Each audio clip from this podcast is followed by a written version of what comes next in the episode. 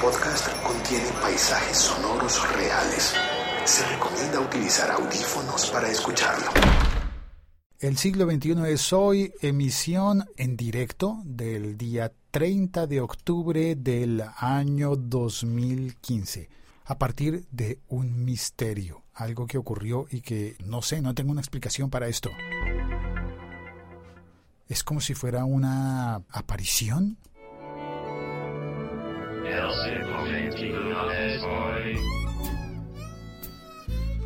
Pues la verdad es que estoy en contra de, de, aquellas cosas que relacionan este fin de semana con el terror, la tradición de ver películas de terror y hablar de Halloween, pues como que no es tan obligatoria, ¿no? Entonces recordé que en México la tradición del Día de los Muertos, yo diría que es culturalmente para nosotros, pueblos hispanoparlantes, anterior a aquello del Halloween. En el chat ya tengo gente. Si quieres entrar al chat, puedes hacerlo instalando la aplicación Locutorco disponible gratis en Android y en iOS. Pues en el chat ya está Hilo Batán, bienvenido. Estaba pendiente desde temprano, me había escrito eh, por el Twitter, ¿qué pasó con el directo de hoy? Pues bueno, aquí estamos en el directo de hoy, lo que pasa es que hoy lo he hecho una hora más tarde. Dicho en buen colombiano, me cogió la noche. Eso no se puede decir de la misma manera en otros países, ¿no? También está Sune en el chat. Dices, buenas, la app esta mola. La nueva aplicación de Spreaker para Android que Sunel está probando, es un beta tester. Y Lobatán dice, feliz Halloween. Y Lancero Parcero desde Bogotá entra y dice, buenas y santas. Dice Sune, aquí compite con el Día de la Castaña. Eso me suena como al Día de la Marmota. ¿No? ¿No se parece el Día de la Castaña con el Día de la Marmota? No, me imagino que debe ser para comer castañas, supongo.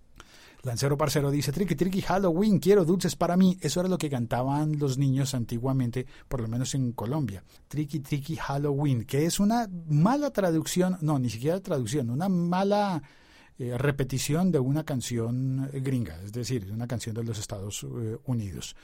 No quiero aferrarme tanto a eso de la tradición de los Estados Unidos y de las cosas de terror.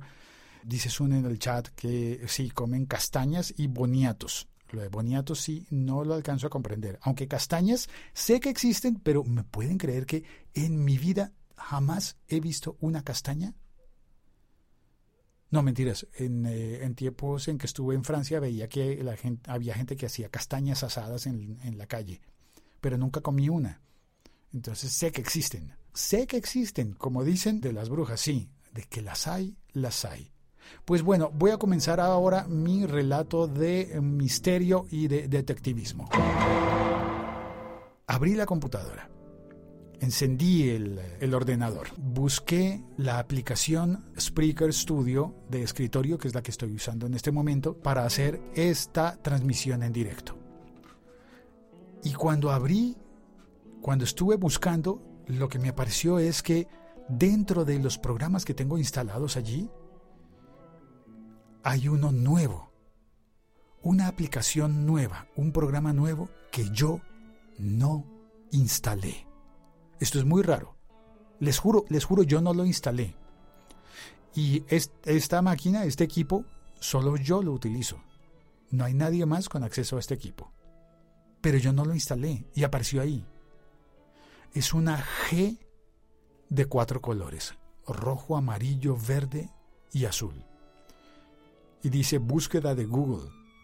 Como una aplicación que yo no instalé, pero está instalada en mi ordenador. No sé qué pasó.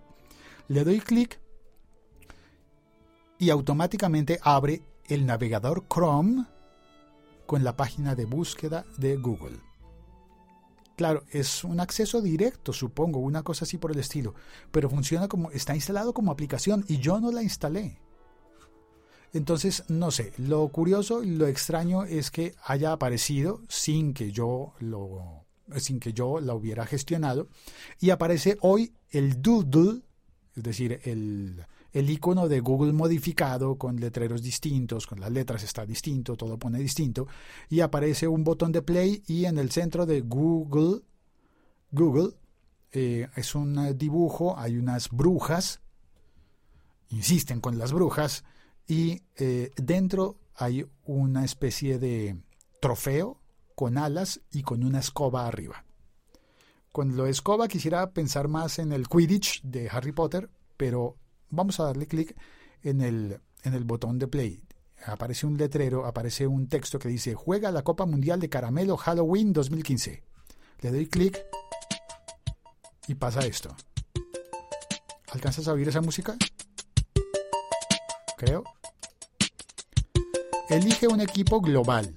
Copa Mundial de Caramelo 2015. Vamos a ver. Ah, pero espérate. Yo iba a combinar esto con un texto de... Tenía yo preparada a mi robot mexicana para que me lea algo sobre la tradición del Día de los Muertos. A ver, adelante robot, por favor, háblanos. El Día de Muertos es considerado la tradición más representativa de la cultura mexicana. La celebración se lleva a cabo en dos días. El primero de noviembre es dedicado al alma de los niños y el 2 de noviembre a la de los adultos. El origen del Día de Muertos tiene antecedentes relacionados con el mestizaje comprende rasgos culturales indígenas y españoles que al mezclarse dieron lugar a todos los ritos y ceremonias que se realizan alrededor de la festividad. Interesante eso. ¿Hay algo más para decir, querida robot mexicana? Aunque la celebración anglosajona de Halloween se ha popularizado entre la población, en la mayoría de los hogares mexicanos la tradición perdura y se colocan ofrendas con elementos muy particulares. A continuación te mostramos cinco de los principales aspectos de esta festividad. Ok, el primero de esos aspectos es ofrendas como bienvenida. La creencia popular es que las almas de los seres queridos que se nos fueron regresan de ultratumba durante el Día de Muertos. Por tal motivo, se les recibe con una ofrenda donde se coloca su comida y bebida favorita, fruta, calaveritas de dulce y, si fuese el caso, juguetes para los niños. No faltan las fotografías de los difuntos y las coloridas flores de cempasúchil. ¿Qué será cempasúchil? Eso me queda de tarea para averiguarlo. El siguiente punto es iluminando el camino de regreso a casa. Una parte importante de esta tradición implica visitar los cementerios, ya sea durante el día o la noche. Las familias acuden y colocan velas sobre las tumbas como una forma de iluminar el camino de las almas en su regreso a casa. Muchos pernoctan en los panteones que abren las 24 horas durante esas fechas. Otros más contratan grupos musicales que interpretan las canciones preferidas de los difuntos al pie de su sepulcro. Ir a pasar la noche al cementerio, qué interesante. bueno, volvamos al, al juego de Google. Copa Mundial de Caramelo 2015. Elegir un, uno de los equipos. Tengo el equipo azul, rojo, amarillo y verde. O sea, los colores de Google me daban ganas de decir algo que rimara, pero no, mejor no. Now you, not you, not her, not him or them gonna stop me from getting mine now. Uh, not you, not you, not her, not him or them gonna silence my rising in the child. Uh, every time I look up in the sky, I know it'll be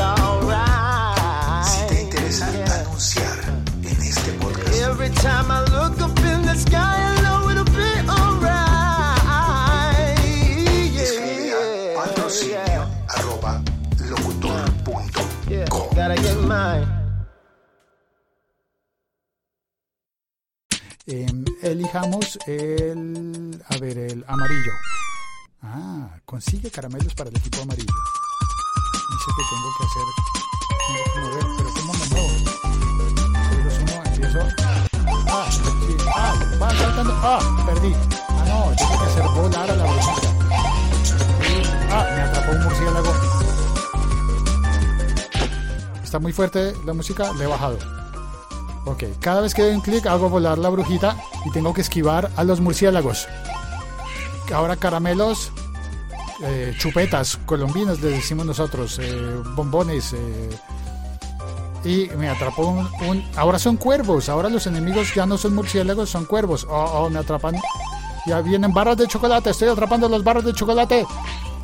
Barras... Ay, me atrapó un fantasma, estoy pasando como por un cementerio otro fantasma me ha pillado. ¡Ah! Ahí. Oh, oh. Listo. 195 puntos. 195 puntos. 30 caramelos, 30 chupetas y 15 chocolates. Ah, va y lo deposita todo en una olla, en un caldero de color amarillo. Hay tres. Y resultados globales por equipo. Parece que va ganando el equipo amarillo. Ah, o sea que yo me conecto y elijo el equipo amarillo y juego por el equipo amarillo en todas partes del mundo. ¿Será eso? Interesante. Bueno, ese es el juego que me propone Google para el día para el día de Halloween, pero quiero volver a los cinco puntos de la celebración del Día de los Muertos en México. Y el siguiente punto sería el humor mexicano frente a la muerte.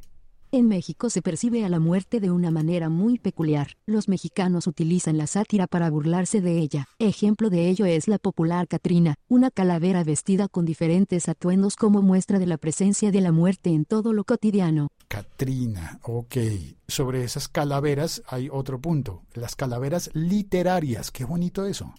En la celebración del Día de Muertos las calaveritas de dulce no son las únicas protagonistas. La cultura popular mexicana encuentra diversos medios de expresión para mostrar su sentir por esta tradición. Entre las más populares se encuentran las famosas calaveras literarias. Se trata de versos rimados que ironizan situaciones de personajes populares e impopulares usando el tema de la muerte con una intención humorística. Cada año se promueve esta actividad cultural mediante concursos en los que se premia la creatividad y la picardía de las composiciones. Ah, concursos, como el de Google, pero con literatura. Eh, me suena más bonito el mexicano.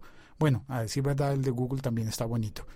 Siguiente punto, el pan de muerto que se comen los vivos. Suena tétrico eso del pan de muerto. Algo infaltable en cada cena y ofrenda es el delicioso pan de muerto. Los hay de diferentes estilos y formas. El más popular es redondo, cubierto de azúcar blanca o roja, con tiras que simulan huesitos. También están aquellos con formas de esqueletos o animales. Los ingredientes pueden variar dependiendo de la región, como es el caso de los panes cubiertos con ajonjolí, típicos de Xochimilco. Panes cubiertos con ajonjolí, ¿esos no son los panes de hamburguesa? ¿El pan de hamburguesa no le pones ajonjolí, que es el mismo sésamo? Tengo entendido, ¿no? Me parece que... Bueno, vamos a ver qué pasa en el chat. Si quieres entrar al chat, puedes hacerlo instalando la aplicación Locutorco disponible gratis en Android y en iOS. Sune dice, boniato es como un tubérculo dulce. Un tubérculo es como una papa o patata, dicen en España, pero dulce. ¿Significa eso que lo, que lo cocinan, lo preparan como, como un encurtido dulce o con una jalea o algo así? ¿O simplemente es dulce comerlo crudo? No sé, hablo desde el desconocimiento. Andrés con acento en el chat dice, estaba confundiendo castañas con castañuelas. no, no, las castañuelas ya son otra cosa, son de hacer música. Y Sune complementa, no es lo mismo un tubérculo que ver tu... Mm, y Lubatán dice, en España la fiesta es el día 1, Día de Todos los Santos, pero como cualquier motivo es bueno para ir de fiesta, mm, pues sí. Luego Ilubatán dice, está entretenido el juego, debe ser que lo está jugando también. Aquí el día uno se va a todos los cementerios a limpiar las lápidas y poner flores. De acuerdo. Eso es lo que hacía, por ejemplo, mi abuela. Ahora yo tendría que ir a visitar a mi abuela, pero los recuerdos que tengo de ella, de cuando yo estaba muy niño, es que ella el primero de noviembre de cada año iba a visitar las tumbas de sus familiares que ya habían muerto. Y creo que eso tiene que ver con esa tradición mexicana que habla de la posibilidad, al menos imaginaria, de que nos reencontráramos con las personas que nos precedieron en este mundo. Una forma de poder seguir mostrando el cariño y el aprecio hacia esas personas que hoy ya no están con nosotros. Y creo que no es mucho más lo que pueda añadir a este episodio, así que vamos a cerrar, vamos a terminar. Voy a dejar que el, la robot mexicana nos cuente unos datos extra y puntuales sobre la celebración mexicana del Día de los Muertos. Se dice que el azúcar pigmentada con colorante rojo, utilizada para recubrir una de las variedades de pan de muerto, fue idea de los colonizadores españoles para disuadir simbólicamente a los indígenas y hacerlos renunciar a los sacrificios humanos en honor a sus dioses. Ah, mira, ya aparece España en esta historia y aparece lo de los sacrificios humanos. Eso sí que espanta, ¿no? Eso sí que da susto. El color de la muerte en el México prehispánico era el amarillo, por ello, la flor de cempasúchil es utilizada tradicionalmente en la ofrenda del Día de Muertos. Pero yo he oído decir que flores amarillas sí significa algo relacionado con muerte, ¿no? ¿Será por eso? En algunas regiones de Michoacán, los niños son los encargados de velar en los panteones el día primero de noviembre. Los niños, interesante. Sigue, por favor, cuéntame más cosas. El popular trick or treat, utilizado por los niños estadounidenses durante Halloween, fue adaptado culturalmente en México mediante la frase, comillas, me da mi calaverita. Ah, eso es más bonito de lo que se hace en Colombia con el triqui triqui. Bueno, aunque el triqui triqui pues tiene una sonoridad para hacer canciones guapachosas, bailables, que el, me da mi calaverita, pero también tiene un sentido bonito el, la frase mexicana algunos de los sitios más atractivos para visitar durante el Día de Muertos, por el colorido y la emotividad con que llevan a cabo esta tradición, son Janitzio, Mixquic y Xochimilco. Pues un saludo a todos los mexicanos y a todas las personas que en cualquier parte del mundo celebren el Día de los Muertos recordando a sus antepasados. Soy Félix, este es El siglo XXI es hoy, un podcast disponible cuando quieras, donde quieras y te presento una disculpa si lo estás oyendo en una época muy diferente a la época del Día de los Muertos.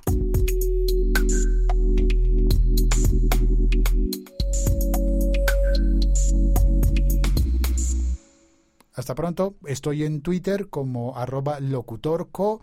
Este ha sido un podcast de la liga.fm un podcast de laliga.fm.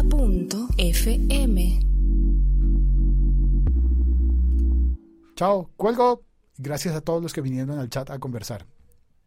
Muchísimas gracias. Este episodio fue producido con la ayuda de Hindenburg Pro, el software de edición profesional para podcasters que buscan calidad y eficiencia. Descubre más en hindenburg.com.